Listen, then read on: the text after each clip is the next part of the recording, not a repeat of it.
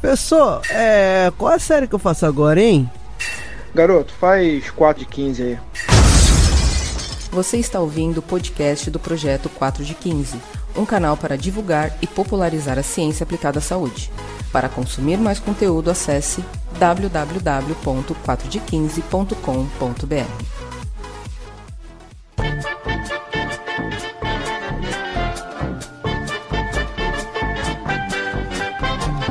Olá pessoas, eu sou Yuri Motoyama e hoje eu vou apresentar aqui para vocês podcast um pouquinho diferente do que a gente costuma apresentar. Hoje nós vamos levar para vocês uma viagem lá para o sétimo Congresso de Ciência do Desporto que aconteceu lá na Unicamp é, e na verdade, essa foi uma realização de um sonho nosso aqui do 4 de 15, um sonho meu, porque eu sempre tive vontade de trazer no podcast conteúdos desses eventos científicos, só que com áudios que eu captasse diretamente do, do evento. E para que isso fosse possível, eu gostaria de agradecer em especial a comissão organizadora do evento, que foi composta pelos professores Karine Jacon Sarro, João Paulo Borim, Paulo Teixeira Fernandes e o presidente do evento, professor doutor Renato Barroso. Queria agradecer vocês por permitir que esse programa fosse viabilizado.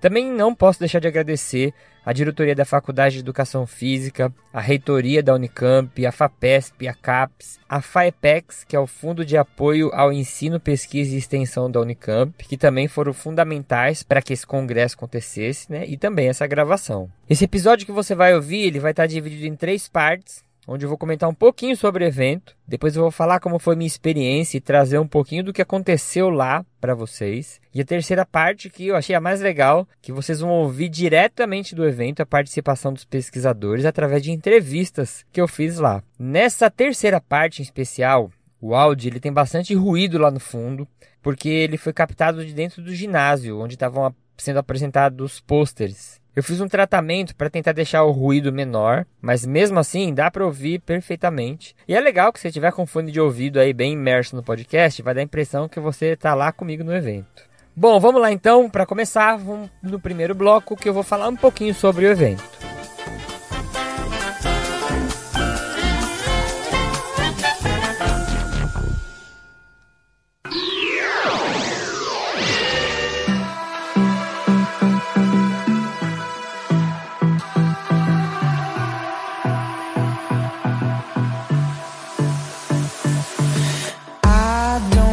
Sétima edição do Congresso de Ciência do Esporte e o sexto Simpósio Internacional de Ciência do Desporto, né, que aconteceram juntos, ele aconteceu no período de 3 a 5 de dezembro de 2019 na Faculdade de Educação Física e no Centro de Convenções da Universidade Estadual de Campinas, a Unicamp. Os congressos científicos têm um formato semelhante no que se diz respeito à divisão das palestras, as atividades que acontecem durante o evento. Porém, para quem nunca participou, eu vou dar uma lida na descrição que eu adaptei do próprio site do evento. O evento, que se tornou de âmbito nacional e internacional, foi composto de duas conferências, uma conferência de abertura e uma conferência de encerramento, proferidas por renomados pesquisadores internacionais. Nesses eventos também tem mesas redondas e apresentação de trabalhos em forma oral ou em formato de pôster. Também teve a participação de docentes renomados de instituições nacionais e de instituições internacionais para debater temáticas atuais ligadas a diferentes manifestações do desporto. Aconteceram seis mesas redondas compostas de dois integrantes e um moderador para cada mesa. O objetivo das mesas foi refletir sobre as modernas tendências do esporte contemporâneo.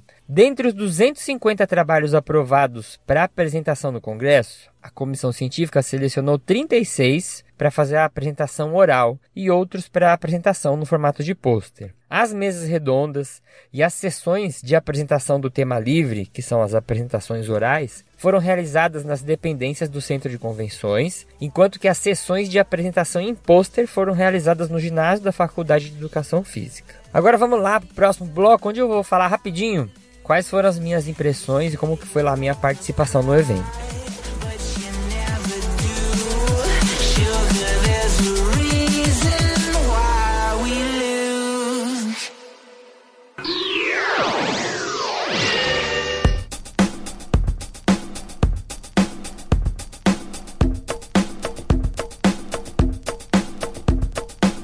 Primeiro grande impacto é entrar na cidade universitária. Para quem não conhece a Unicamp, vale a pena dar um pulinho lá para conhecer ou participar de algum outro evento que acontecer por lá, para você conhecer a cidade universitária. Você parece que está respirando conhecimento lá dentro. Para onde você olha, tem prédio com o logotipo dos laboratórios de pesquisa, tem vários tipos de ginásio, tem eh, construções enormes onde funcionam os diferentes cursos, né, as faculdades de dentro da Unicamp. Tem um monte de laboratório. Aí você vai vendo nas ruas, né, as placas, laboratório tal para direita, laboratório tal, em siga em frente. Muito legal é, o ambiente, né, acontecer isso dentro da cidade universitária. Para mim, principalmente que não estudei, né, em um lugar com toda essa estrutura, fico muito fascinado com isso tudo. E além do mais, que são espaços muito amplos, muito grandes, né, muito verde, muita árvore, um lugar muito bonito. Infelizmente, por conta do meu trabalho lá na universidade, eu só consegui participar das atividades do congresso na quarta-feira, e eu vou contar aqui um pouquinho só do que eu vi por lá. Normalmente, nesses congressos, as atividades acontecem em paralelo e você tem que escolher qual tema que é mais interessante para você assistir. Então, por exemplo, você tem lá um tema biomecânica, um tema que é educação e um tema que é treinamento. Cada tema acontece num auditório diferente e você tem que escolher qual auditório que você vai. Isso para mim já é um, uma dor enorme no coração, a minha vontade de conseguir participar de tudo, né? Mas aí você tem que acabar escolhendo. A vida é assim. É... No começo, logo que eu cheguei, estavam tendo duas mesas redondas. Eu escolhi ir na mesa redonda de biomecânica e lá o professor Dr. Ricardo Barros estava mostrando alguns resultados de pesquisas realizadas lá no seu próprio grupo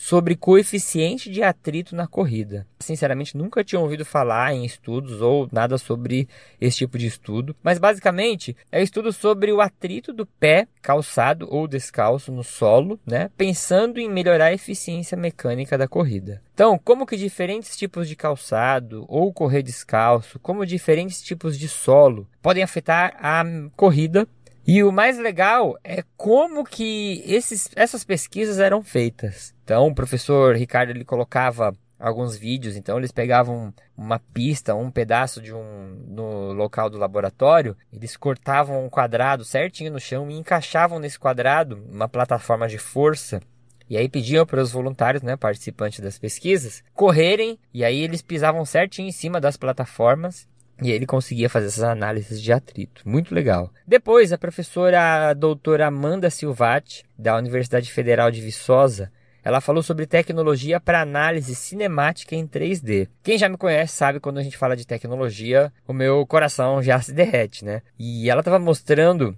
os recursos que ela está desenvolvendo para fazer análise biomecânica em várias situações, desde caminhada numa sala até uma pessoa nadando. Quando eu falo de diversas situações que ela analisa, eu estou falando de ela analisar biomecânica de corrida até em cavalo. E aí ela mostrou um vídeo onde tem uma esteira bem grande mesmo, um cavalo em cima correndo, e ela fazendo análise biomecânica lá da corrida no cavalo. Com relação às análises da natação, ela comentou que é muito difícil fazer essas análises na água, né? Por conta que você tem que pegar câmeras caríssimas, colocar dentro daquelas caixas estanque e colocar isso dentro da piscina.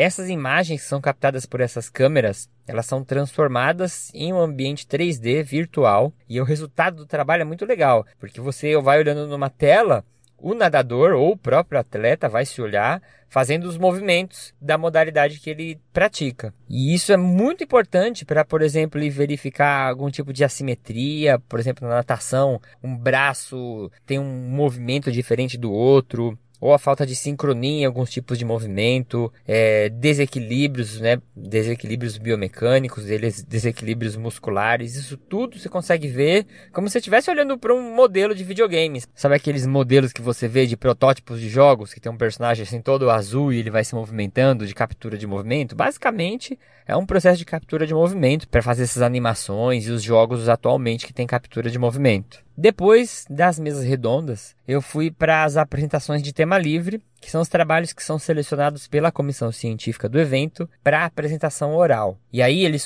funcionam da seguinte forma, né? Cada um em seu auditório, você escolhe o tema. Fica um professor da comissão do evento numa bancada, é, como funcionando como intermediador, né? É, às vezes esse intermediador ele pode fazer perguntas ou ele vai organizando a pergunta das pessoas que estão assistindo. Os trabalhos são apresentados nesses auditórios. O apresentador tem aproximadamente 10 minutos para expor seu projeto de pesquisa, falar dos objetivos, dos métodos, dos resultados e tudo mais. E assim como as mesas redondas, você tem que escolher né, a temática que interessa mais para você e de se direcionar para o auditório correto. Como eu gosto muito de trabalhos em psicologia, eu sou meio fã de psicologia e eu já fui primeiro para setor de psicologia, porque aí junto duas coisas que eu gosto, né, que é psicologia e treinamento, é, onde estava sendo apresentado um trabalho do pesquisador Elton, da Universidade de São Judas, e era sobre percepção subjetiva de esforço. A proposta dele era muito interessante e partia da premissa que, como a percepção subjetiva de esforço é uma medida subjetiva, então será que outras variáveis subjetivas, como resiliência, otimismo e coping, poderiam influenciar na forma como o atleta percebia o esforço dele? É, só vou fazer um parênteses aqui. Coping, que eu falei para vocês, ele é um tipo de capacidade, de habilidade psicológica que um atleta tem para conseguir superar ou gerenciar o estresse de uma competição, né, o estresse que o ambiente competitivo leva. O trabalho dele apresentou uns resultados bem legais e ele tentou fazer isso em forma de correlação. Eu lembro de ver alguns resultados dele, apesar das correlações serem fracas, né, os números das correlações, ele discutiu lá a possibilidade dessas características sim influenciarem a medida de percepção de esforço. É uma coisa bem interessante também de se pensar, já que a percepção de esforço é usada desde atletas amadores, né, até atletas profissionais. E a gente sabe que conforme a profissionalização, vai melhorando essas características subjetivas, né, elas, o atleta vai aprendendo a gerenciar isso melhor. E será que isso pode influenciar né, nessas análises, muito importante para pesquisas, pessoas que fazem pesquisas usando percepção do esforço, como o nosso grupo aqui também faz. Depois eu mudei de sala rapidinho e fui para um auditório onde estava acontecendo as palestras sobre treinamento. Eu assisti a palestra da pesquisadora Angélica Tuono, que ela fez uma análise de perfil termográfico em repouso de uma equipe de futebol feminino. Achei muito interessante porque a termografia, termografia é você usar aquelas lentes que são sensíveis a calor. Quem é da minha época agora, dos anos 80, vai lembrar de um filme que aí chamava Predador. Predador era um alienígena que ele tinha visão termográfica. Ele via as pessoas pela emissão de calor e dependendo do calor, ela vai emitir uma cor diferente. Normalmente a cor é mais avermelhada está relacionada com temperaturas mais altas e cores que vão para tons mais amarelos e verdes para temperaturas mais baixas. Então essa medida está sendo muito usada como forma para monitorar treinamento. Eu já vi isso sendo usado na fisioterapia para identificar lesões a premissa seria que algumas lesões teriam uma emissão de calor maior.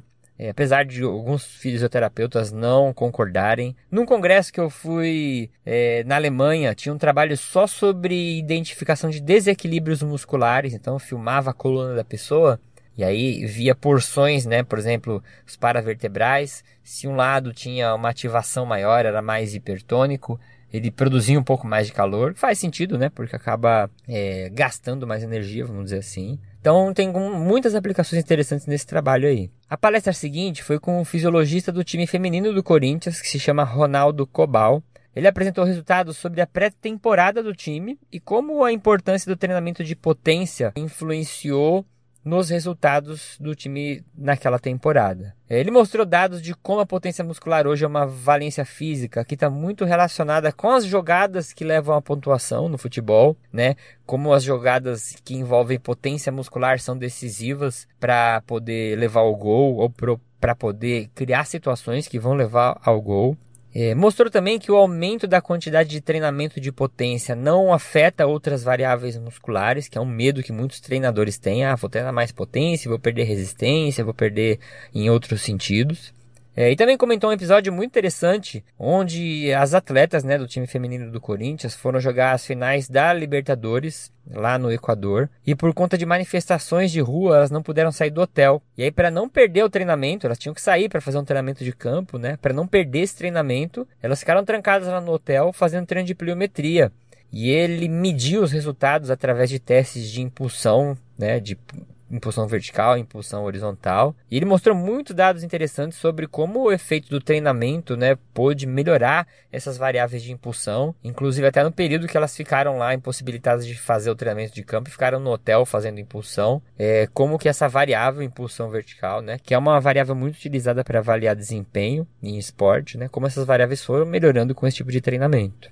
Depois do almoço, aconteceu uma mesa redonda sobre fisiologia, onde o professor Emerson Franchini apresentou dados sobre predominância energética em lutas. Também achei muito interessante, né? Como quem já conhece aqui, acompanha o 4 de 15, eu tenho um histórico com artes marciais, com karatê mais especificamente, né? Como o Gilmar e o René também. E ao contrário que muitas pessoas pensam, a predominância em lutas é de 70% do metabolismo oxidativo, chegando quase no meio a meio, mas mesmo assim ainda 60% quando se estudou taekwondo. Ele mostrou também outros trabalhos com suplementação de cafeína em lutadores, que apresentou um aumento na contribuição glicolítica. É, a palestra dele mostrou muitos dados interessantes com as pesquisas, né? Ele um pesquisador que trabalha muito com lutas e teve muito trabalho que ele apresentou, técnicas de avaliação, é, avaliação em diferentes tipos de modalidades de lutas, né? Lutas de contato, lutas agarradas e também foi muito legal. Em seguida, o professor da Unicamp, Cláudio Gobato, apresentou uma ferramenta para avaliação de potência, que é um aparelho que ele é basicamente um carretel enrolado com um fio. Aí você prende esse fio no participante e o deslocamento do participante vai desenrolando esse carretel que consegue avaliar a potência. Bem basicamente é isso. Para quem já usou em pesquisa, é o que eles chamam de potenciômetro. Você amarra nessa ponta de fio no atleta e pede para ele dar um sprint. Você pode amarrar esse fio numa pessoa e mandar ela saltar. Você pode amarrar esse, esse fio num cabo e o, a pessoa fazer um supino. E você consegue avaliar a aceleração e o deslocamento, né? E consegue dessa forma avaliar a potência. O professor também mostrou um aparelho que foi desenvolvido no próprio laboratório,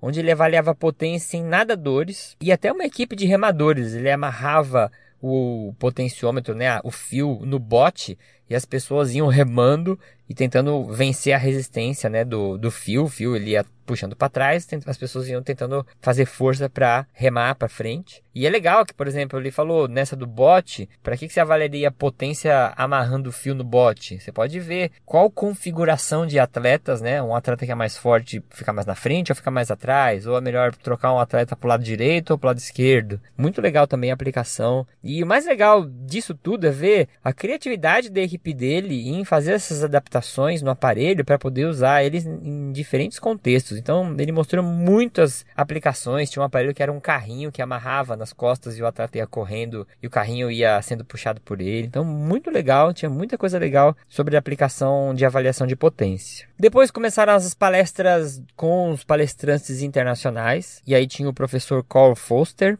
e o professor Stephen Saylor. E ver o professor Foster é, palestrando foi uma honra e para mim foi um prazer muito grande. Antes da palestra, até fui lá dar uma tietada, tirei uma foto com ele, é, postei até na rede social do 4 de 15. Mas assim, em congressos desse porte, isso aqui é uma coisa que é muito valiosa para mim, porque a gente passa a vida inteira lendo artigo, lendo livros, né, de determinados autores. Conhecimento desse autor, às vezes você traz esse conhecimento a vida inteira com você, na sua parte prática, e de repente está aquela pessoa que idealizou aquilo em carne e osso na sua frente, falando contigo, meu, é muito legal. Isso acho que é um dos pontos mais legais que a gente tem em congresso, você poder ver em carne e osso as pessoas que estão produzindo os conteúdos que você consome, né? A palestra do Foster foi sobre monitoramento de treino e como você já deve saber, né, o Foster falou sobre a escala que ele mesmo desenvolveu para avaliação da percepção subjetiva do esforço, que é uma escala que ele usa, que é de 0 a 10. A palestra dele foi bem grande, não, não vou chegar a falar todos os pontos, mas é muito interessante ver na explicação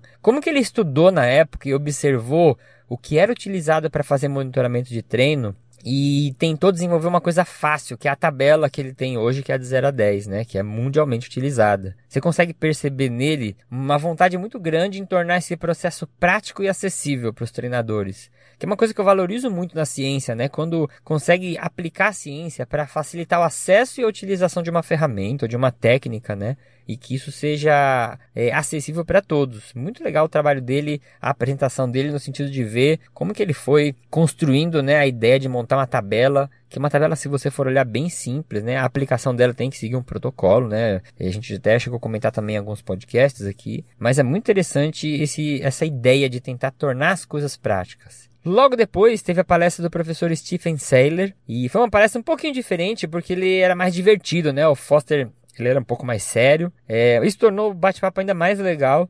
A palestra do professor Saylor era intitulada como intensificar ou estender o treinamento. Então era a relação entre fazer um treinamento, mudar um treinamento para aumentar a quantidade de volume de treino com baixa intensidade ou ir na tendência da moda aí que é usar os treinamentos de alta intensidade. Ele não quis colocar um contra o outro, né? A ideia era tentar ver a proporção disso numa periodização de treino, que é uma periodização de treino que a gente chama de polarizada. E o professor Seller mostrou os dados e ele usa uma forma de divisão de treinamento que, de novo, assim como Foster, vai no sentido de tornar as coisas bem simples. Então ele pegou o treinamento, né? Ele pegou um, pega lá um teste de esforço de um atleta, um esforço incremental máximo, é, identifica os dois limiares, o L1 e o L2, e ele vai fazer três zonas de treinamento. Uma coisa que chama Zona 1, que são esforços que vão até intensidade do primeiro limiar. Zona 2, que são esforços que ficam entre os dois limiares.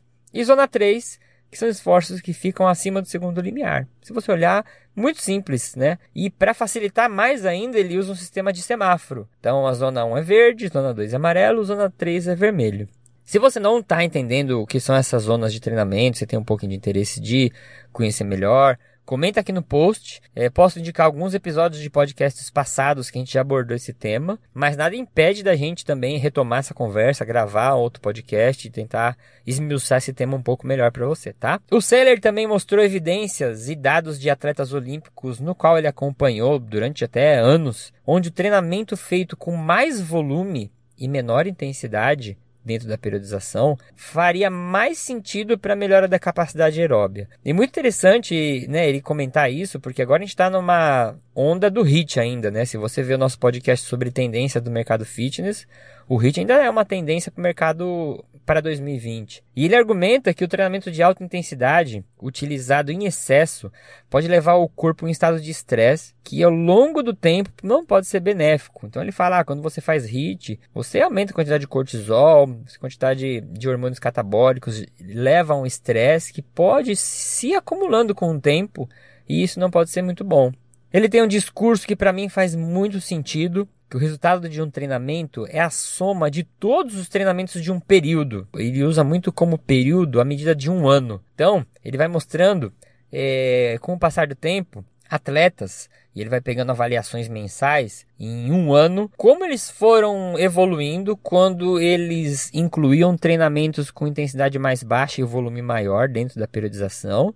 E até um caso que ele mostrou de uma atleta, se eu não me engano, ela era de eu não lembro se era de esqui, que o treinador dela havia mudado o treinamento dela, aumentado o treinamento de alta intensidade, e aí as capacidades ele a avaliação era feita pelo VO2 máximo, né? O VO2 máximo foi diminuindo e depois redefiniu a estratégia de periodização dela, aumentaram os treinamentos com volume alto, diminuíram os treinamentos de alta intensidade e ver como o VO2 e as capacidades vão melhorando ao longo dos meses. É muito legal até essa ideia de pensar no treinamento físico como resultado de uma coisa que vai acontecer ao longo dos anos, né? Eu acho que isso faz muito mais sentido e sai daquela briga de esse treino aqui tem um resultado bom, de efeito agudo de treinamento, né? Na verdade, eu acho interessante sim isso dar efeitos agudos, mas quando a gente está buscando resultado de qualquer coisa com treinamento, isso vai vir ah, de maneira crônica, né? A longo prazo. Então é muito legal observar essas variáveis a longo prazo.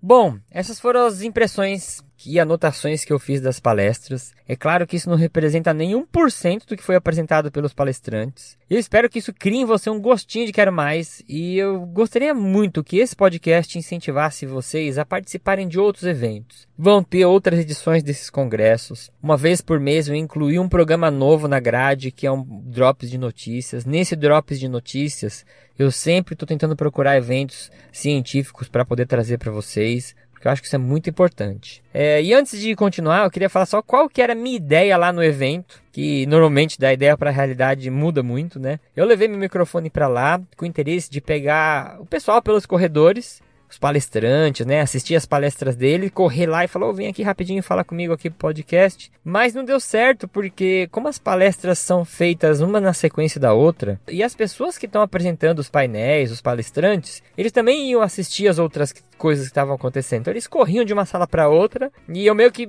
ia tentando seguindo eles, mas eu falei, cara, se eu fizer isso, eu vou acabar perdendo conteúdo, é, não vou conseguir trazer esse resumo que eu fiz para vocês. E eles também não vão poder falar porque eles também querem participar do evento. Então o que, que eu fiz? Eu entrei em contato com os pesquisadores que eu fui anotando das, das apresentações orais que eu assisti. É, peguei alguns principais pontos, né, que é o que trouxe para vocês. E uma das pesquisadoras, que foi a Sara, ela topou fazer uma conversa rápida aqui para explicar o trabalho dela. Trabalho super interessante que mostrou é, habilidades psicológicas em mulheres que praticavam esportes de combate. E eu vou deixar com vocês aqui um pouquinho a Sara, vocês ouvirem o trabalho dela.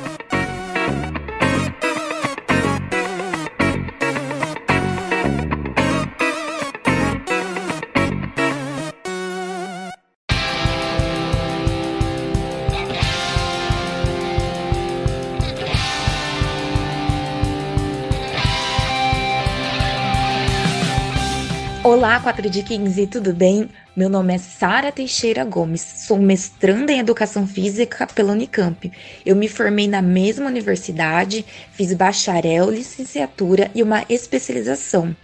Durante a graduação, eu fiz duas iniciações científicas com a professora Paula Fernandes, que também estavam vinculadas tanto às iniciações como o mestrado atualmente ao GPEM, que é o Grupo de Estudos em Psicologia do Esporte e Neurociências. Muito legal isso, Sara. E qual que foi a ideia principal do seu projeto? O que eu tenho estudado desde a graduação e desde a minha primeira iniciação científica foram os benefícios psicológicos da prática de esportes de combate por mulheres. Essa ideia se deu porque eu fui atleta, mais especificamente de Muay Thai, competi, cheguei a competir até no semi-profissional. E durante a graduação, fiz minha primeira iniciação científica comparando mulheres que praticavam artes marciais, lutas, esportes de combate com mulheres que não praticavam. E o que eu vi ali na minha iniciação científica é que essas mulheres que praticavam lutas ali pelo menos um ano tinham aspectos psicológicos melhores de autoestima, autoconfiança e resiliência do que as mulheres que não praticavam. E aí, no final da minha graduação, eu fui fazer uma luta, uma luta no semiprofissional, eram cinco rounds. No final dessa luta, eu levei um chute e eu caí no chão, abriu a contagem. Naquele momento, eu senti muita dor, senti tanta dor. E ele estava abrindo a contagem quando deu sete, oito, nove, quando quase chegou no 10, eu tomei a decisão de levantar. Eu levantei e continuei lutando. E durante a semana, aquela luta acabou durante a semana, eu fiquei pensando por que mesmo com tanta dor eu levantei, né? Isso mostrou ali para mim o quão resiliente eu fui naquele momento. E aí eu pensei, e se eu fizesse isso com as mulheres? E se, as, se eu treinasse as mulheres na luta, será que elas se tornariam mais resilientes? Então, essa foi a ideia inicial do projeto. Eu falei assim, por que não, né? Na época eu já queria fazer mestrado, ainda não sabia muito qual seria o tema. Por que eu não posso fazer uma intervenção com mulheres que não treinavam esportes de combate, ensinar para elas e ver se isso realmente melhora, né? Se a iniciação científica mostrou que existe uma diferença, por que não agora mostrar através de uma intervenção? Então foi essa a ideia principal do projeto. E fala um pouquinho pra gente o que você tem estudado é, e qual foi o principal achado da sua pesquisa. Bom, a partir dessas ideias iniciais, nós inauguramos uma atividade de extensão que era chamada Artes Marciais e Habilidades Psicológicas para Mulheres. Então foram turmas exclusivamente femininas. Nós abrimos três turmas e tinham vagas ali limitadas. Todas as vagas foram preenchidas e naquele momento houve até lista de espera. Foi algo muito interessante porque a gente viu que quando a gente faz aulas exclusivamente para mulheres, quando a gente fala de esporte de combate, há uma procura muito, muito grande mesmo, porque eu acredito que existe ali um senso de confiança é, entre o grupo, né? Então, como que foi feito ali o procedimento? É, as mulheres se inscreveram, aí a gente avaliou na primeira semana é, a parte psicológica através de questionários da psicologia e também através de perguntas abertas. Nós ensinamos 12 semanas de esporte de combate e reavaliamos, né? Todas essas avaliações ali com ajuda de psicólogos. Bom, o que a gente viu que de fato 12 semanas de esporte de combate melhoram as habilidades psicológicas das mulheres. A gente vê que há grandes relatos de aumento da autoestima, aumento da autoconfiança. A gente viu também através dos, dos instrumentos diminuição da, da depressão, aumento da qualidade de vida no aspecto da satisfação com a saúde, no aspecto global. A gente olha, quando a gente olha para a parte física, também aumenta. E quando a gente olha nos relatos, a gente vê que as mulheres afirmaram é, aumento de coordenação motora, de força, flexibilidade, equilíbrio. Quando a gente olha para as habilidades psicológicas novamente, essas habilidades estavam também na questão da autodefesa. Então, aumentava a autoconfiança, mas ela também, também relatavam esse aumento da autoconfiança para andar sozinha na rua à noite. Então, para fazer atividades ali diárias da vida dela, ela sentiu muito mais autoconfiantes, né? Essa sensação de segurança, de se sentir mais segura, né? Um dos relatos que nós utilizamos até como título, né? Me sinto mais confiante e poderosa. Foi um relato de, de uma participante. E é interessante que não só o desenvolvimento, mas também ajudou no autocontrole. Então, muitas vezes as lutas, as artes marciais estão ali de uma forma estigmatizadas pela sociedade com relação à agressividade e raiva, mas a gente viu que não.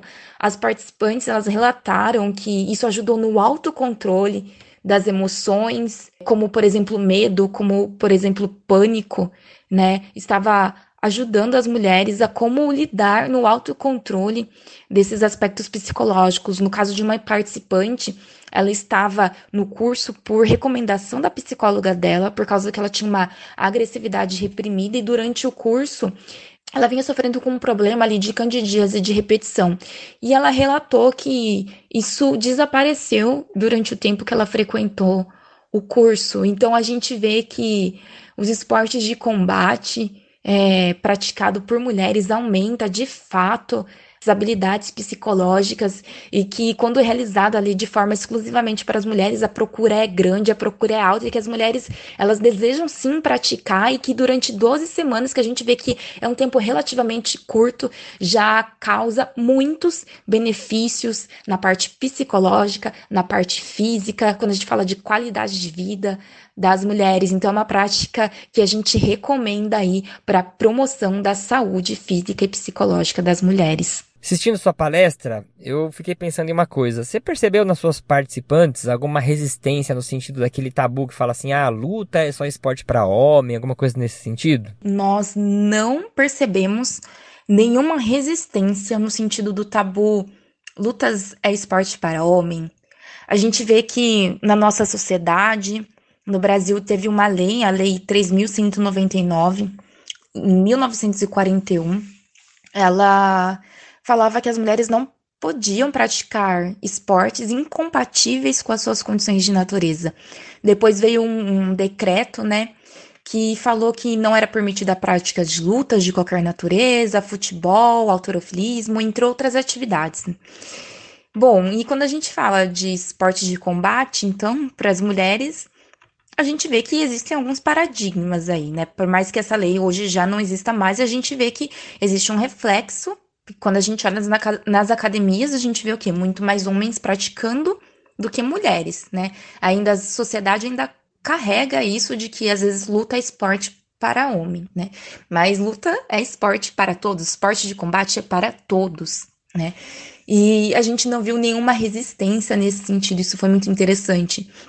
E o que a gente vê também é que, de fato, né, de três turmas, todas estarem preenchidas e haver lista de espera também foi algo que a gente considerou algo muito positivo, porque as mulheres elas querem treinar em um ambiente, um espaço que seja exclusivamente delas. Isso é interessante. Então, a gente pode pensar práticas a partir é, desse quesito, né? As mulheres, elas desejam treinar num esporte, né? O que a gente vê ali que não foi mensurado na pesquisa, isso é importante relatar, isso foi uma percepção minha que elas preferem realmente treinar um espaço exclusivamente feminino. Outra coisa que eu estava vendo, Sara, na sua apresentação, é que uma grande parte das suas participantes relatou que se sentia mais segura ao andar na rua. É, você acredita que em alguma situação emergencial, elas utilizariam alguma técnica de combate para autodefesa? Uma coisa que eu sempre costumo dizer é que o melhor combate é aquele que não acontece.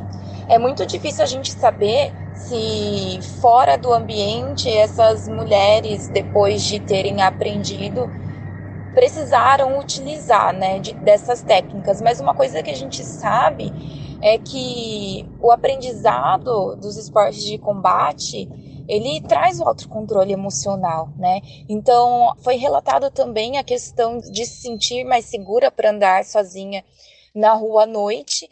E eu posso falar por mim, por mim, eu acredito que também a longo prazo ele funciona também como uma técnica de prevenção. Então, de novo, o melhor combate é aquele que não acontece. Eu acredito que essa é uma uma reflexão muito interessante para futuros estudos, né? Tem estudos que, que trabalham com essa relação, mas não com o esporte de combate, mas na questão do treinamento de defesa pessoal para as mulheres, visando a defesa pessoal mesmo, não o esporte em si. No nosso caso, nós utilizamos o esporte que é o esporte de participação, aquele que visa a qualidade de vida, a melhora dos aspectos emocionais e físicos. No seu ponto de vista, por que aprender técnica de combate corporal aumentou a autoestima das participantes? Elas começam a ter aquisições de técnicas, elas começam a executar tarefas com mais competência, né? A gente pode dizer que essas tarefas executadas com uma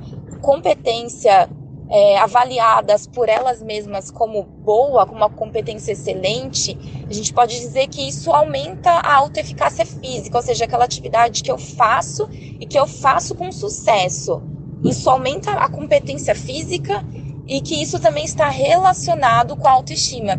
E a gente sabe que quando a gente aumenta a autoestima, isso tem uma relação inversa com a depressão. Então, quando a gente aumenta a autoestima, a gente diminui a depressão. E foi exatamente isso que a gente também achou é, nesse trabalho. Sara, muito legal esse trabalho. Eu vi que você tem uma relação já com o esporte de combate. E para terminar, Queria saber qual que é a sua motivação com esse tema. A ideia inicial disso tudo começou lá com a minha paixão pelos esportes de combate, pela experiência que eu tive desde a adolescência. Depois ingressei na educação física, fiz iniciação científica com isso, e no mestrado eu procurei fazer algo o qual eu trouxesse algum benefício para as pessoas, especificamente para as mulheres. E no final, ver os resultados dessa pesquisa foi muito gratificante. Ver que essa modalidade, essa, esse esporte, ele realmente melhora não só a parte física, como a parte psicológica desse público específico. E a gente pode realmente indicar esses esportes, essas modalidades para todas as mulheres, que a partir de agora elas não precisam ser mais estigmatizadas por praticarem esse esporte, mas é que um esporte que deveria realmente ser praticado por todos e ele é um esporte para todas. E agora, para finalizar, eu vou trazer aqui para vocês os áudios que eu captei na apresentação de pôster. Como todo mundo estava disponível em frente aos trabalhos, foi fácil chegar no pessoal e fazer as entrevistas. Eu vou começar com a fala do professor Dr. Renato, que estava como presidente dessa edição do congresso. E logo após, vocês vão ouvir na sequência a apresentação dos pôsteres, que foram em formato de entrevista. procurei diversificar bastante os temas, porém muitos que eu gostaria de ter entrevistado, não deu tempo. Eu fiquei até o último pôster lá, até a, tava quase todo mundo fechando lá. Eu tava tentando puxar o pessoal para fazer as entrevistas. Então, o que eu trouxe aqui foi o máximo que eu consegui fazer.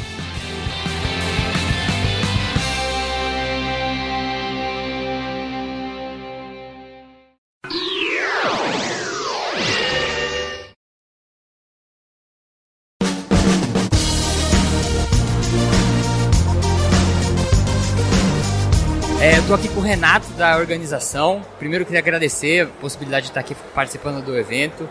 É, Renato, queria saber, assim, quando vocês bolam e idealizam um, evento de esporte, qual que é a diretriz? Assim? Vocês pensam em escolher um tema primeiro e aí vocês vão selecionando os participantes? Ou vocês já têm participantes em mente e tentam adaptar é, o tema para as pessoas que precisam convidar? primeiro, boa tarde, né, Yuri? A ideia do congresso já é a sétima edição do congresso e essa a ideia sempre foi trabalhar com ciências do esporte. Então, nesse ano nós definimos um tema que foi tecnologia nas ciências do esporte e a partir daí nós pensamos nos convidados que nós traríamos para formar as mesas e as, e as palestras de abertura e de encerramento.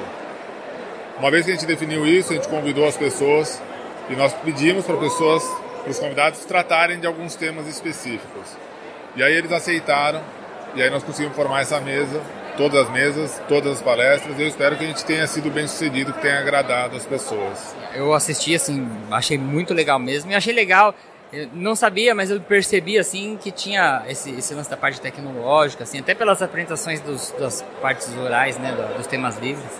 É, e qual que é a dificuldade maior que você encontrou para esse evento? A maior dificuldade é o que a gente está vivendo hoje no país, que é dinheiro. Porque tem um custo alto você trazer palestrante, que nós trouxemos dois palestrantes internacionais. Nós, é, eram três, um teve que cancelar semana passada porque ele ficou doente. E nós trouxemos mais agora eu perdi a conta, mas acho que uns oito de fora de São Paulo. Então tem um custo elevado, porque você paga passagem aérea, paga hotel, paga alimentação, paga um carro de transporte. Então é um custo elevado. E a gente não sabia quantas pessoas viriam. Eu, como presidente do congresso, eu não iria assumir um realizar um congresso se a gente não tivesse financiamento, é, como a gente conseguiu da FAPESP e da CAPES e de um fundo aqui da Unicamp que chama Fundo de Apoio ao Ensino, Pesquisa e Extensão, que é a FAPEX. A própria reitoria da Unicamp também nos ajudou e a Faculdade de Educação Física, a diretoria, também nos ajudou. Então, a partir daí nós conseguimos realizar o, o congresso. Então, a maior dificuldade realmente é fazer, é ter o dinheiro. Se você tiver dinheiro, se a gente tivesse dinheiro, dá para realizar. Comparado com as outras versões, não sei quanto tempo que você está na frente desse congresso, você percebe que o número de inscritos vem aumentando ou é sempre uma média assim? Eu pedi esse dado para o pessoal que cuidou das inscrições nos últimos congressos e eles me passaram que foi relativamente estável nos últimos, nos outros, nas outras seis edições. Essa edição aqui, infelizmente, nós tivemos 70 inscritos a mais, o que representa mais ou menos 70% a mais de inscritos do que nós tivemos nas outras edições.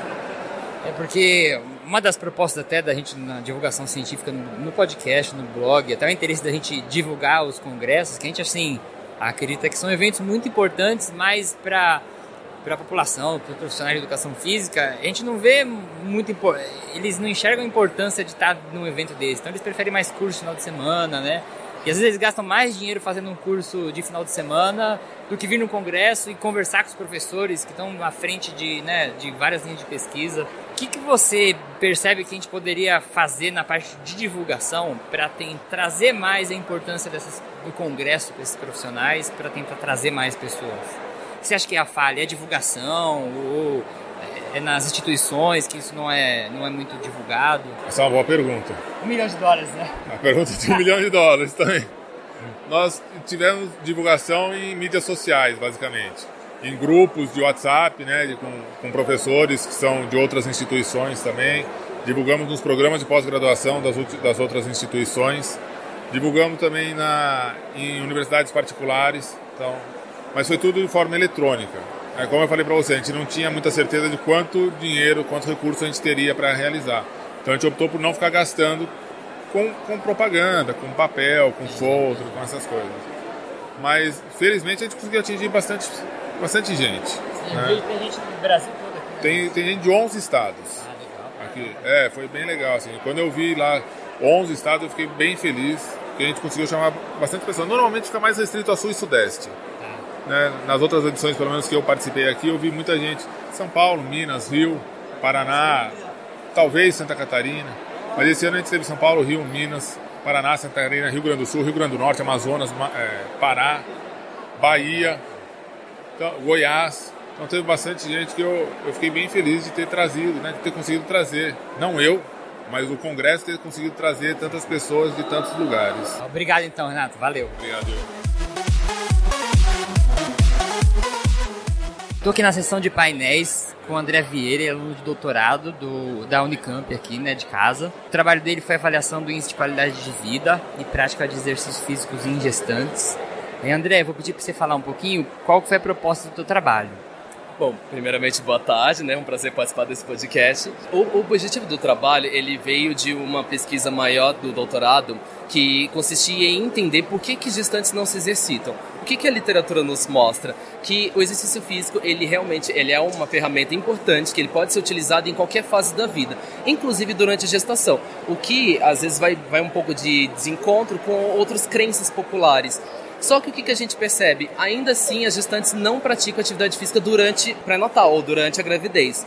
Então foi por isso que surgiu um dos resultados do nosso trabalho, que seria identificar o índice de qualidade de vida e de prática de atividade física durante esse período do, do pré-natal essas gestantes e, ah, são do terceiro trimestre, ou seja, a partir de 20, 27, 28 semanas até 40 semanas. E a ideia era tentar entender o, qual que é o estilo dessas gestantes, tanto em qualidade de vida quanto em atividade física. Uma dúvida, as gestantes do trabalho, elas é, já praticavam atividade antes da gestação ou elas engajaram alguma atividade durante a gestação? Nós encontramos é, uma discrepância muito grande em relação a isso. dessa amostra aqui que eu, tenho de 245 gestantes atendidas lá no CAISME, nós percebemos que apenas 58 praticam atividade física durante o pré-natal. Então foi, foi um número muito baixo em relação ao que a gente percebe. Desses 58 que praticam, provavelmente metade já fazia algum tipo de atividade física anterior ao, ao, à gestação. Mas é muito comum a gente encontrar que a maioria delas param de fazer atividade física durante a gravidez. Porque tem todo aquele mito de que a, gestação ela precisa ser. Você precisa fazer menos esforço físico, então a gestante fica quietinha. Você tá doente, né? Parece que tá doente. O pessoal trata a gestação como doença e não é doença. Então é isso que a gente tem que tentar quebrar né, esses paradigmas. Então o trabalho, a intenção era tentar elucidar um pouco disso, né? E qual foi o resultado principal aí do teu trabalho? Bom, o resultado principal desse trabalho, nós, nós, fizemos uma comparação entre as gestantes que se exercitam e que não se exercitam durante o pré-natal. Então, o que, que nos mostrou? Que quando a gente leva em consideração a qualidade de vida, ela é dividida em alguns campos, né, que, que, que compõem esse número total. Nós percebemos que as gestantes que se exercitam, elas possuem uma melhor, é, melhor pontuação no domínio físico do, do nosso questionário e na questão ambiental. O que, que nos mostra? Que as gestantes que se exercitam elas tendem a se manter fisicamente ativas durante o período da gestação e que essa população que se exercita, elas moram num lugar mais adequado, vamos dizer assim. Eu não gosto muito de usar esse termo, que pelo resultado foi mais, basicamente isso, elas possuem uma melhor pontuação, tanto em questão de moradia, quanto é, em relação à segurança do bairro. Condição, né? Exatamente, ela tem uma condição um pouco melhor. Além desses dados, nós podemos perceber que as gestantes que se exercitam, elas conseguem é, fazer caminhada como meio de locomoção, então é um, é um, um fator muito importante, ela, ela faz as coisas muito a pé, né? usa a caminhada como esse recurso. Elas conseguem fazer algum tipo de atividade doméstica em casa, de moderada intensidade. Então, por exemplo, lavar louça, cozinhar, varrer, passar algum pano. E, e, entre outras atividades consideradas como moderadas, cuidar de filho também. E, obviamente, essas gestantes que se exercitam, elas têm melhor pontuação tanto na parte de atividade física vigorosa quanto atividade física moderada. Elas conseguem manter isso por um tempo maior, tanto durante o pré-natal até próximo do desfecho, que seria o parto. Além disso, também nós podemos perceber que as gestantes que se exercitam, elas possuem uma, uma idade entre 30 e 39 anos, que nos mostrou um padrão bem curioso, né? Então, gestantes com idade inferior a 30 anos e superior a 40 anos não se exercitam. Então, é, foi uma característica bem curiosa que a gente percebeu. Pensaram por quê, assim? Por hora a gente não chegou a elaborar uma hipótese do porquê dessa faixa etária, faixa dos 30 anos. Tem, tem várias outras é, teorias que rolam, né? Do, do que seria a, a questões de é, estilos de vida, promoção de estilos de vida e qualidade de vida, porque foi um boom que começou a vir a partir da década de essa década dos anos, dos anos 2000, né? Então pode ter uma conscientização um pouco maior em relação a isso a população de 30 a 39 anos é mais ou menos desse período. Então, várias hipóteses que a gente pode tentar pensar sobre isso, né? A questão de alimentação saudável e, e por aí vai. Obrigado, então, André. Eu que agradeço. Eu tô aqui com o Danilo e tá com um painel muito legal que é sobre gestão da dose de uma dose aguda e moderada de álcool não interfere na economia de corrida de jovens treinados. Ele é da Universidade Federal do Triângulo Mineiro, né? E Danilo, explica rapidinho qual foi a ideia do teu trabalho. Bom, é, na literatura traz que o consumo do álcool tem efeitos deletérios sobre algumas valências físicas, dentre elas o desempenho aeróbico. Com isso, tentamos verificar o efeito dessa substância na economia de corrida que está relacionado diretamente com o desempenho aeróbico, né? Participaram 10, 10 voluntários do sexo masculino. É, esse estudo foi realizado lá no interior da Bahia.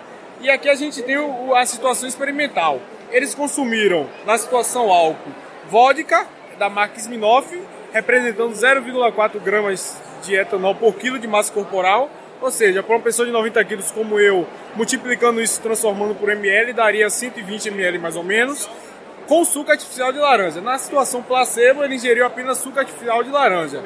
E aí ele esperava 30 minutos e realizava dois, dois exercícios em duas velocidades diferentes. Uma considerada abaixo do limiar e outra acima do limiar. Essa velocidade durou 15 minutos e era mensurado o VO2, a frequência cardíaca e a percepção subjetiva de esforço. Entre as velocidades tinha 10 minutos de intervalo e 10 minutos passivo e na, na outra velocidade também foi verificada as mesmas variáveis. Quando analisamos os dados, verificamos que não houve diferença em nenhuma das velocidades na situação álcool e placebo. Com isso, concluímos que essa dose não foi suficiente para modular essas variáveis e nem prejudicar o desempenho. Essa dose de álcool utilizada ela causa algum prejuízo? Vocês viram se ela, se ela causa algum prejuízo, nem que seja cognitivo, alguma coisa assim? Bom, é, a literatura é muito divergente em relação a isso. Muitos estudos trazem que, que, que já causam efeito, principalmente no desempenho. Tem um estudo de, de Lecotre ou Kendrick que verificou o efeito dessa substância, utilizando 0,4 gramas de etanol. Mas, porém, tem outros estudos que não. Tem outros estudos que trazem dose maior, então vai depender muito da dose. E aí, alguns estudos tratam do efeito do álcool tanto no cognitivo, principalmente também como o efeito diurético, e isso tudo pode prejudicar o exercício. Mas a literatura ainda é muito divergente, principalmente por causa de metodologia e da, da quantidade de vodka. E o pessoal do placebo, eles não percebiam que não tinha álcool? Então, aí que está a questão. Esse estudo tem um delineamento crossover. A mesma pessoa que realizava com álcool, realizava com suco. Então ele era espelho dele mesmo. A gente não compara ele com outra pessoa, é compara ele com ele mesmo. Então é, para tentar disfarçar, a gente tentou vedar a garrafa, não dizia ao voluntário, mas algumas pessoas perceberam porque o cheiro da vodka acaba que. E aí no próximo de estudo a gente está pensando formas de tentar vedar mais esse o placebo do álcool, botar alguma coisa para poder tentar diminuir o gosto e o cheiro, né? Mas se chegaram a perguntar para eles se eles suspeitavam ou não, ou só o relato deles? Ó, oh, nesse estudo não. Agora, em outro estudo que foi de um colega também do TCC, a gente perguntou. E de 10 ou 12 voluntários, apenas menos de 50% acertaram. Então, ou seja, alguns não, não sabiam mesmo, tá? Isso. E nesse ele deu uma bala, é, ah, para poder a boca ficar um pouco... E aí eles tomaram, então deu para dar uma vetada. E foi muito difícil achar voluntário para tomar uma vodka nesse exercício? Ah, é porque como o protocolo também é uma corrida, então muita gente quer tomar vodka, mas muita gente não quer correr. Então por isso que até a gente ficou com o N pequeno, é um pouco difícil também lá na cidade encontrar voluntário, mas a gente está. Esse trabalho foi recente terminado, finalizado, a gente está tentando aumentar o N, poder ter uma publicação legal aí. Legal, legal. Obrigado, cara. Parabéns. Obrigado.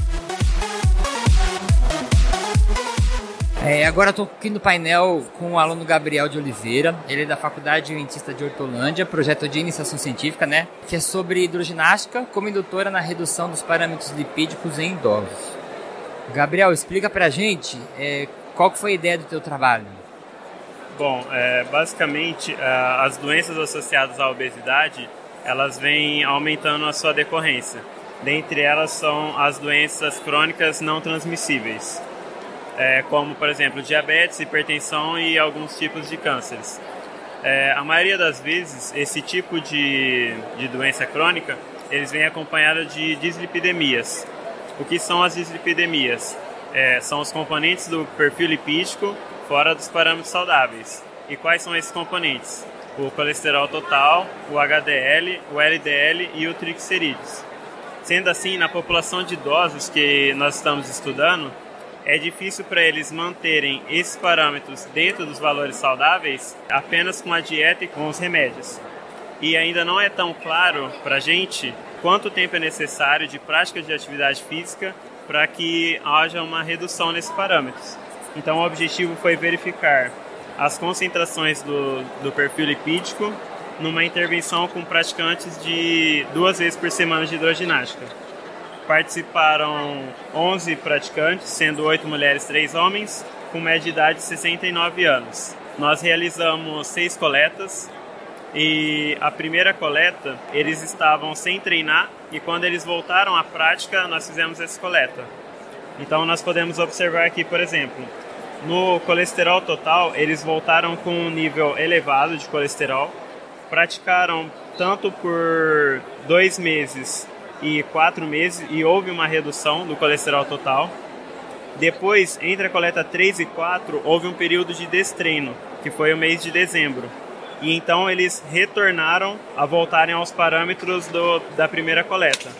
E só depois, na sexta coleta, que eles conseguiram reduzir os valores do colesterol total. E isso ocorreu também, o mesmo comportamento, um comportamento parecido, com o triglicerídeos, que reduziu, depois aumentou do destreino, e com o LDL. O único parâmetro que não alterou, na verdade, foi o HDL, que na, como ele é o colesterol bom, é, a gente esperava que ele fosse aumentar. Porém, por ser idosos e por depender também da alimentação, não conseguiu aumentar. Então, para concluir o nosso trabalho, para essa é, população de idosos, é fundamental a prática contínua de atividade física e que o descontínuo pode voltar facilmente aos parâmetros iniciais de alguém que nunca tinha treinado. E esse grupo de idosos, eles já participavam no programa de, de treinamento e é, essas férias aí, por que eles tiveram essas férias?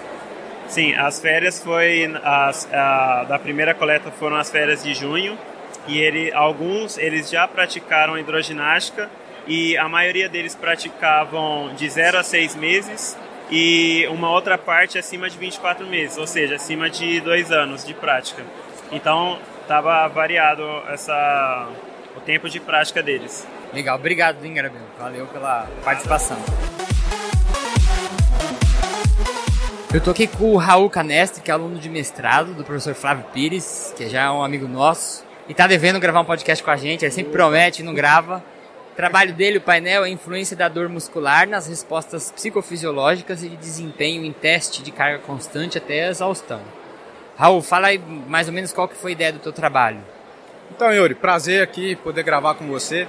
É... Então, a ideia, como o título mesmo deixa um pouco meio claro já, é verificar o efeito da dor muscular experimentalmente induzida né, no desempenho físico, na atividade muscular e nas respostas psicofisiológicas em um teste de carga constante até exaustão. Para isso, Yuri, a gente selecionou 15 homens fisicamente ativos, de 20, uma média, idade média ali de 23 anos, 72 quilos. Eles foram submetidos é, a quatro visitas experimentais. Uma visita, eles preencheram alguns questionários, é, termo de consentimento, e realizaram também um teste incremental máximo para determinar a potência pico e uma familiarização com o teste de carga constante, que no caso a gente utilizou 80% da potência pico. 72 horas de intervalo, eles realizaram uma condição controle, apenas o teste de carga constante, né, a 80%, além das escalas, né, para terminar todo o processo de familiarização. E depois mais duas visitas experimentais, no caso com injeção de solução salina hipertônica, que é a injeção que causa dor, e uma condição com solução salina isotônica, que ela não causa dor. E aí, a gente mediu, teve alguma, acesso a algumas medidas. No caso de desempenho, teste, o tempo de exaustão, né? É, algumas medidas de eletromiografia, no caso RMS do, dos músculos vasculateral e bíceps femoral, é, algumas medidas cardiopulmonares, como consumo de oxigênio, ventilação, frequência cardíaca e respostas psicofisiológicas, percepção de dor, percepção de esforço e afeto, né? Bom, os principais resultados, Yuri, a gente observou que quando na presença de dor a gente teve uma redução no desempenho físico, comparando é, solução salina hipertônica com solução salina isotônica. Além disso, houve uma redução na ativação do músculo vasto lateral, do músculo bíceps femoral. Além disso, a gente observou um aumento na contração quando na presença de dor, entre esses músculos, vasto lateral e bíceps femoral. Em relação às variáveis cardiopulmonares, a gente observou que é, houve uma redução do consumo de oxigênio, da ventilação e da frequência cardíaca em função justamente por conta que eles ficaram menos tempo durante o exercício. Sobre as respostas psicofisiológicas, a gente observou que eles começaram o exercício com dor, então essa dor ela ficou constante até o final do exercício. E na condição isotônica, que eles não sentiram dor, essa dor ela foi aumentando ao longo do exercício. Outra variável muito importante, percepção de esforço, a gente observou que ela é maior quando na presença de dor. E um ponto interessante também é que os indivíduos eles sentem menos prazer quando eles estão sentindo dor durante o exercício, que é esses últimos gráficos aqui demonstrados. Então, para concluir, Yuri, a gente observou que a dor muscular experimentalmente induzida realmente reduziu o desempenho, reduziu o afeto, a ativação muscular e algumas respostas cardiopulmonares, e além de aumentar a percepção de esforço e, consequentemente, dor também. Você experimentou essa injeção para saber o quanto que dói? Sem dúvida, Yuri, Sério? sem dúvida. A Sim. dor, a dor ela, ela persiste. Quanto tempo que durou mais ou menos a média que eles. Não, aqui no exercício, no caso, é, essa dor ela durou todo o exercício. Só que a gente fez um estudo prévio para ver o time course do comportamento dessa dor nesse modelo de indução. No caso ali, a gente tem cerca de uma janela de 15 minutos de dor até, por exemplo, ele toma a injeção ali, ele tem um pico de dor aproximadamente entre o primeiro e o segundo minuto. Essa dor ela vai caindo ao longo do tempo. Aí, por volta dos 15 minutos, essa dor está próxima de zero. Mas você acredita que possam existir pessoas que têm um limiar para dor diferente e isso pode ter afetado a tua amostra de alguma forma, assim? Sim, sem dúvidas, Yuri. Essa é uma questão muito importante. É, a gente tomou alguns cuidados no início desse estudo. Por exemplo, a gente selecionou participantes que sejam responsivos a esse protocolo de indução de dor. Para a gente, pessoas responsivas a esse protocolo eram indivíduos que experimentavam a dor e apontavam um índice maior ou igual a 7, de 0 a 10. Então esses indivíduos já eram responsivos ao protocolo, porque eu não posso colocar, por exemplo, na mesma amostra, é, pessoas que sejam responsivas, sentem muita dor, com pessoas que, por exemplo, sentem pouquíssima dor. Beleza, obrigado então, Raul. Eu tô aqui com outro Raul, orientando o professor Ricardo Assano, de mestrado, e ele está com um trabalho que é feito das fases do ciclo menstrual, combinado diferentes intensidades de exercício aeróbio nas respostas psicofisiológicas. Explica pra gente qual era a ideia do teu trabalho. É, em primeiro lugar, eu queria agradecer, Yuri, pela oportunidade de apresentar esse nosso trabalho. É, esse trabalho faz parte de, um, de uma fatia da nossa, do meu projeto de mestrado, né, da minha dissertação, que, na verdade, o intuito principal é identificar possíveis preditores voltados à atividade física, né, que atinge grande parte da população mundial e, com essa incidência, atinge principalmente as mulheres. É, a gente acredita que essa incidência muitas vezes não é principalmente voltada ao início da prática de exercício físico, mas principalmente relacionada às existências das pessoas na prática de exercício. E a partir disso, algumas teorias comportamentais, como por exemplo a teoria hedonista, mostram que muitas vezes as pessoas permanecem em uma tarefa moduladas pelo prazer. E além disso, essa, essa tarefa voltada ao prazer, se ela está relacionada à permanência do exercício, é, algumas teorias do exercício físico aplicado, elas mostram que o prazer também pode ser um modulador para as pessoas permanecerem sentindo mais prazer. Só que a partir disso, se a gente entende que o prazer é um modulador, o sentimento é um modulador para as pessoas permanecerem no exercício, o ciclo menstrual é um fator que atrapalha ou prejudica essas respostas emocionais. E a partir disso, uma lacuna de investigação foi aberta, né, para que esses ambos, ambos os fatores, tanto o ciclo menstrual quanto a intensidade de exercício, que é influenciar, é, pode influenciar as respostas é, psicológicas durante o exercício, a serem estudadas de maneira sistematizada juntas. E aí o objetivo do nosso trabalho foi analisar né, essas respostas de psicofisiológicas durante o exercício físico entre as fases do ciclo menstrual, em diferentes intensidades de exercício aeróbio. Para isso, a gente recrutou é, meninas saudáveis, que não faziam uso de contraceptivo oral, elas não tinham nenhum tipo de patologia voltada ao ciclo menstrual, e para isso elas realizavam duas sessões de exercício. É, uma sessão de exercício é, intensidade pesada e severa na fase folicular e uma sessão de intensidade pesada e severa na fase lútea do ciclo menstrual. Isso a gente captando algumas respostas psicológicas como prazer, a motivação, é, percepção de esforço e ativação durante o exercício. E entre os nossos principais achados a gente conseguiu identificar que entre as variáveis fisiológicas que nós captamos com frequência cardíaca e, e consumo de oxigênio, não há influência do ciclo menstrual para essas variáveis. No entanto, quando a gente começa a verificar é, as respostas de percepção de esforço, afeto, é, motivação, possivelmente o ciclo menstrual mostrou uma grande influência a afetar essas respostas, a quais as meninas sentiram menos prazer na fase lute, quando o exercício foi realizado em intensidade severa, e me melhores scores de prazer na fase folicular em intensidade pesada. Isso vai ao encontro das nossas hipóteses, né, que o cenário acompanhado tanto do ciclo menstrual quanto de intensidades muito severas, a fase folicular do ciclo menstrual, quanto intensidades muito severas, as respostas psicofisiológicas vão ser afetadas negativamente para essa população. Muitas pessoas que dão treinamento para mulheres desconsideram completamente isso, né? Porque eu não lembro de ter visto algum treinador ou você que estava estudando isso é, já ouviu falar de algum treinador que tentou controlar o treinamento ou modular as cargas, porque de uma forma ou de outra essas respostas de carga interna vão afetar né, de alguma forma a produção do treinamento, né, apesar de não afetar nenhuma variável fisiológica. No teu ponto de vista, você acha que qual que é a importância disso na prescrição do treinamento? Então, é, na verdade, a gente tem que pensar que a aderência do exercício físico hum, é muito importante para que as pessoas consigam ter algum efeito do próprio exercício, né? É o mais importante. É, né? Muitas vezes é o mais importante você tentar fazer com que aquela pessoa, aquela mulher, seja aderente ao exercício e depois você pensar num protocolo de treinamento. É, muitas vezes a gente tenta é, colocar as mulheres em alguma carga que muitas vezes é desprazerosa, e isso consequentemente vai fazer com que ela desista. Em relação ao treinamento, é, grande parte dos treinadores é, foi um paradigma que veio sendo quebrado em relação à consideração do ciclo menstrual para prescrição de exercício.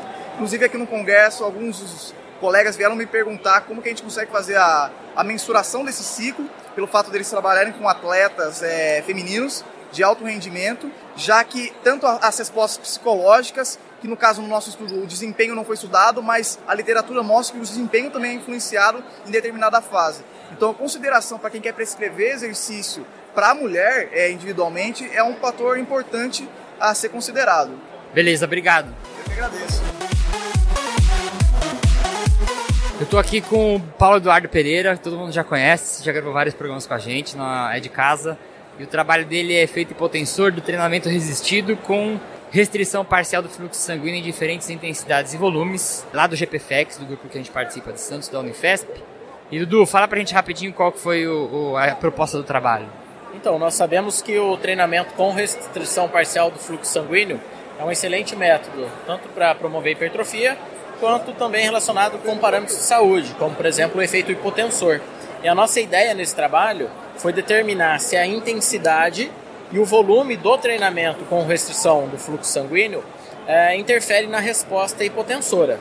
Para isso, nós pegamos 14 sujeitos fisicamente ativos e esses sujeitos realizaram três dias de, de exercício, supino reto e puxador frontal. E um dia o treinamento foi prescrito a 50% de um RM com é, restrição do fluxo sanguíneo, 4 séries até a falha. No outro dia, 30%. E no outro dia, 50%, só que com o mesmo volume dos 30%. Então foram esses três dias de testes. E qual que é a novidade do nosso estudo? Que basicamente, independente da intensidade e do volume, a resposta hipotensora foi a mesma. Então, se você vai treinar, fazer um treino com a restrição parcial do fluxo sanguíneo, tanto faz você fazer o treino com 50% de ORM até a falha, ou 30% de ORM até a falha. A resposta hipotensora é exatamente a mesma. E, por exemplo, a gente pode optar por 50% ou 30% de carga. Na tua opinião agora, você, você acha que, por exemplo, é melhor escolher 30% porque gera um estresse menor? Ou isso pode variar dependendo da fase de treinamento? O que você acha? Então, pelos resultados do nosso estudo, até mesmo pensando, na, basando na minha opinião, o melhor para os voluntários, e isso foi relatado pelos voluntários do estudo, foi realizar o treinamento com 50% da carga, porém não até a falha, porque a, o desconforto muscular foi menor. Então eles realizaram com quantidade de repetições fixa. Beleza, Dudu. Valeu. Obrigado. Eu toquei com a Isabela, nome da minha filha Isabela. Que nome lindo. Ela é aluna da graduação aqui da Faculdade de Educação Física, aqui mesmo da Unicamp. O trabalho dela é planejamento do lazer em colônia de férias, um estudo do Farra nas Férias, FEF Unicamp, edição 2019. Isabela, explica qual foi a proposta do teu trabalho. Bom, o trabalho teve como proposta a gente analisar como funciona o planejamento de uma colônia de férias nessa extensão eh, universitária, que é uma forma um pouquinho diferente das colônias que a gente acaba vendo em é, condomínios fechados ou em escolas particulares.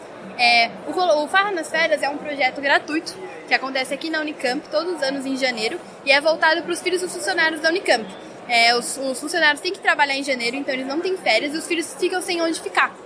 Então a gente acabou disponibilizando, esse lugar para eles e de forma gratuita. A gente busca o financiamento externo, então eles não têm que pagar nada, nem refeição, nem passeios, nem estadia.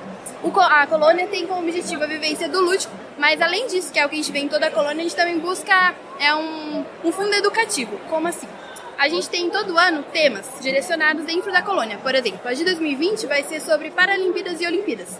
Então, toda semana e todas as atividades são voltadas para esse tema, é, buscando que as crianças saiam daqui, além de se divertir e alegria, é, também tendo um pouquinho absorvendo o que a gente tenta ensinar sobre a sociedade, como está o mundo hoje. A gente usou para isso a pesquisa bibliográfica, aí a gente leu vários livros, artigos, dissertações e também a documental, que é um tipo de pesquisa de arquivos e documentos que não são acertados por alguém ou publicados, é algo mais pessoal. Então a gente usou projetos, editais, relatórios e avaliações de anos anteriores e de 2019 para poder ver se deu certo esse planejamento ou não, e o que melhorar, e o que a avaliação e o relatório diz sobre isso. Deixa eu te perguntar uma coisa. Cada ano tem um tema diferente. Exatamente. O que, que vocês levam em consideração para escolher o tema? Então, depende. Por exemplo, um tema que é, acontece um evento mundial, um evento que alcança muitas pessoas, como a Copa e a Olimpíadas, a gente acaba tentando focar nisso para as crianças, por exemplo é, na Copa do Mundo, a gente é, queria mostrar países diferentes que vão estar participando e acaba que eles não conhecem a cultura, ou um pouquinho mais o futebol cinematográfico, o futebol espetacular, e não só o futebol de rua, que é mais o que eles conhecem. É, agora, esse ano, a Olimpíadas, a gente a Olimpíadas acaba que é o que tem mais visão. Todo mundo vê os esportes básicos. E a gente vai focar na Paralimpíadas, que aqui na FEF a gente é muito forte em para esportes. Então a gente vai focar nisso, esportes adaptados, visitas em centros é, de treinamento em São Paulo, que a gente vê esportes assim. Então a gente. E quando não tem esses eventos grandes, a gente acaba vendo, por exemplo, ah, tá acontecendo algo no mundo, por exemplo, desigualdade, ou tá faltando algo assim forte. Aí a gente foca nisso. O que, que vocês usam para fazer a avaliação do, do, projeto no final? Ah, a avaliação é feita é, tentando incluir todo mundo que participa. Então a gente tem a avaliação finalzona que junta todo mundo. É, dos coordenadores, a gente envia um relatório tem a avaliação das crianças que a gente faz semanalmente em forma de desenho, em forma oral, é, discussão aberta para ver o que eles aprenderam do tema da semana. Também a gente faz avaliação com os pais para ver o que eles gostaram, o que ouviram, o que a gente pode repetir ou não, e também com os monitores, que são quem vai estar mais próximo das crianças e consegue falar o que eles gostaram, não gostaram e como a gente pode melhorar, porque é algo flexível. Então, por exemplo, a gente deu um jogo, não agradou as crianças, é algo que a gente vai tentar não repetir e mudar para, né, que é o nosso foco principal, é que elas gostem de estar aqui. Era isso. Obrigado, parabéns pelo trabalho. Muito obrigada. Eu estou aqui com o Romulo Alves, ele é mestrando da Unesp de Rio Claro, do programa de Desenvolvimento Humano e Tecnologias. Lá do LAMAP, que é o Laboratório de Atividade Motora Adaptada, Psicologia Aplicada e Pedagogia do Esporte. E o painel dele é a criação de uma equipe de esportes universitária, a esportivização dos jogos eletrônicos. Me explica rapidinho qual foi a ideia do teu trabalho. Cara, o meu trabalho é um relato de experiência. É, de um momento que eu estava na Atlética da Unesp de Bauru. E eu era um dos diretores de esportes e naquele momento de 2017, muita gente vinha perguntar sobre equipes de jogos eletrônicos, que eram equipes de CS ou League of Legends. E naquela época a gente não tinha essas modalidades para oferecer, né? Só que a gente estava vendo que isso estava surgindo em, outros, em outras universidades. A UFBC tem um time muito forte, a UFSCar, a USP já tem equipes também. E aí, naquele momento, a gente pensou em desenvolver isso, porque se a gente não fizesse isso, ia surgir dentro do campus alguma outra instituição tá. desenvolvendo isso. Na época, eu era aluno de graduação, e aí, junto com dois outros alunos que tinham mais esse conhecimento sobre os sobre os esportes na época, né? A gente se reuniu e começou a planejar a fundação da equipe, né? Inicialmente a gente escolheu a modalidade de, de League of Legends só, né? Para fundar a equipe. A gente fez um processo seletivo online, que foi uma prova sobre os conceitos do jogo de League of Legends. Uma prova, uma prova de... teórica, sim? Uma prova teórica no Forms. Tinham 15 questões em torno e a gente deixou duas, duas, semanas online. A gente divulgou na página da Atlética, que atingiu muita gente. Assim, Teve muita gente? Teve 80 pessoas respondendo, Caramba. inclusive algumas pessoas de fora da Unesp, assim, que iam prestar o vestibular, que eram de Bauru, que estavam afim de, de participar. Eles não puderam participar no caso, né? E aí, a partir das respostas da prova e da análise do perfil dos jogadores, né, que tem os rankings no LoL é, é mestre, tá. desafiante, platina, ouro, bronze, né?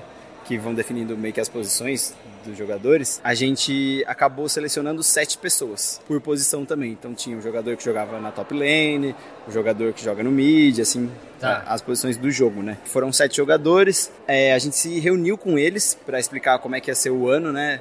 É, como é que iam funcionar os treinos, como é que iam funcionar as competições. A Atlética ia dar um recurso, né? Então pagar a inscrição de campeonato, é, uniforme, todas essas coisas. A Atlética acabou arcando naquela época. E a partir daí a equipe começou a rolar, né? Os treinos eram semanais, eram online, né? Cada um jogava na sua casa, mas tinham jogos amistosos que, que eles chamam de screen. Você treina com a outra equipe, tinha um momento mais livre para você ficar jogando só online mesmo, com os, com os, outros jogadores na fila ranqueada. Então foi tudo planejado e, e, sistematizado naquele ano. Logo naquele ano foi a primeira edição da Copa da Unesp de League of Legends e a gente foi campeão. Esse né? time aqui, né? Esse time aqui. Texu Gods. Foi. os meninos acabaram escolhendo o nome porque o nosso mascote lá de Bauru é um texugo. Ah. Tá. E aí acabou ficando Texu Gods Sport na época. E é até hoje, né? A gente ainda é campeão da Copa da Unesp pelo terceiro ano seguido. Esse ano a gente foi campeão. A gente tem mais modalidades já, como Counter-Strike. E eles estão fazendo processo seletivo para outras modalidades, como Clash Royale, Hearthstone. O que eu consigo concluir desse trabalho que a gente consegue perceber que o esportes ele é um fenômeno social hoje em dia muito grande. E os jogos eletrônicos se esportivizaram de fato. Esse fenômeno tá tão grande que ele chegou no contexto da universidade, onde o cara ele sai da casa dele, vai morar em outra cidade, ou ele faz faculdade na mesma cidade, mas ele quer continuar fazendo aquilo que ele faz, né? Eu jogava handball na minha cidade na escola, fui para a universidade, busquei o time de handball, faço parte do time de handball há nove anos, ainda jogo handball. Essas pessoas a mesma coisa, elas entram na universidade, querem representar a universidade nas modalidades que elas se, se reconhecem, né? Então, o League of Legends, o CS, uhum. os jogos eletrônicos. Então, ele chegou na universidade, esse movimento, ele é muito forte, ele tem características próprias, né? E o contexto esportivo universitário também tem características próprias. Tem gente que começa a jogar na universidade, tem gente que se envolve numa prática esportiva na universidade, é ali que, que ele conhece, e que você também desenvolve bem-estar e saúde, assim, também nesse, nesse espaço, né? Entendi. Integração. E deixa eu te perguntar, assim, a gente já chegou na, no, no, podcast, a gente discutir, algumas pessoas mandam mensagens sobre aquela discussão que você já deve ter ouvido, se esportes é esporte ou não é. Você falando isso tudo para mim, se tirasse a palavra esportes e colocasse handebol, é a mesma coisa que a criação de uma equipe. Não tem, você teve uma seletiva, você tem treinamento programado e tudo mais. Me fala qual é a tua opinião sobre essa polêmica, assim, que, que é ou que não é. Então, e eu termino aqui o estudo meio que discutindo um pouco isso, né? Os esportes, eles têm características próprias, né? Ele não envolve muita atividade física, é sentado, então é um esporte meio sedentário. E ele é mediado por uma interface tecnológica, né? Num contexto virtualizado. E os esportes convencionais, tradicionais que a gente conhece, envolvem muita atividade física vigorosa, habilidades motoras grossas e finas em alguns casos, e confronto também, né? Direto físico, né? O contato. O que eu vejo é que, devido ao desenvolvimento tecnológico, a sociedade, de modo geral, ela está se virtualizando. Então, algumas coisas estão sofrendo uma mutação de identidade, que é o que o, um filósofo francês, que é uma das bases teóricas, que eu uso, o Pierre Levy, ele fala, a sociedade sofre essa mutação de identidade. A gente pode pegar o exemplo dos bancos, que, tem, que, que tinham as agências, você precisava ir lá sacar dinheiro ou fazer todos os procedimentos. Hoje em dia, os bancos digitais estão dominando. Uhum. Você não precisa mais ir no banco, tá tudo, é tudo virtual. E o esporte também vai passar por essa mutação de identidade, né? Então, algumas características do esporte vão mudar, ou estão mudando. Uhum. Alguns autores ainda defendem que o e-sports não é esporte, são jogos de videogame organizados, né, competições de videogame organizadas, mas eu vejo que esse movimento ele é inevitável, né? Os, as tecnologias, os jogos eletrônicos estão aí, eles vão continuar. Eu dou aula numa escola pública e os alunos estão sempre jogando Free Fire no celular uhum. o tempo inteiro.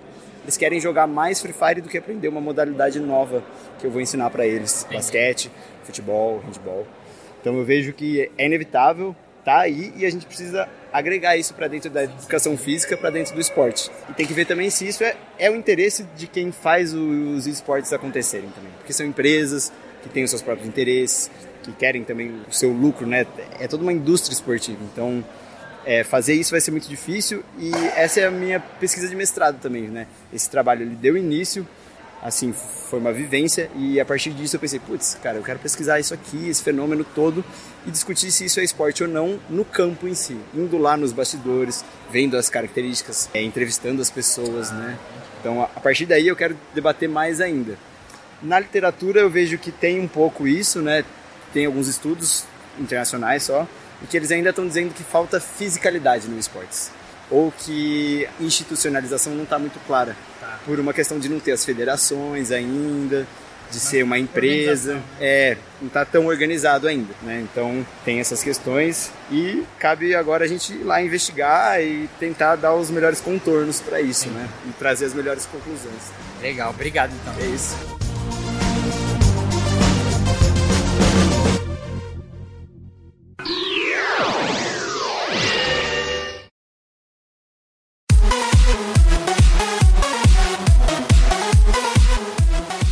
Bom, gente, isso foi um pouquinho do congresso. Espero que vocês tenham gostado do programa, também sentido um pouquinho da vibe do que acontece lá dentro, né, de um congresso desse porte. Gostaria de agradecer novamente em nome da equipe do 4 de 15 a organização do evento por deixar a gente participar, realizar esse sonho que foi produzir esse conteúdo. Quero fazer um agradecimento especial ao professor Renato Barroso, Sara Gomes, André Vieira, que gravou duas vezes o painel dele comigo, porque na primeira vez eu não liguei o microfone, Danilo dos Santos, Paulo Eduardo, Gabriel Oliveira, Raul Canestre, Raul Prado, Isabela Sestari e Rômulo Dantas. Muito obrigado por vocês se disponibilizarem fazer as gravações comigo. E se você quiser entrar em contato conosco, você pode mandar um e-mail para contato 4d15.com.br, 4D com letras, 15 com números eu sou Yuri Motoyama, responsável pela produção, gravação e edição deste episódio. Espero vocês no próximo podcast.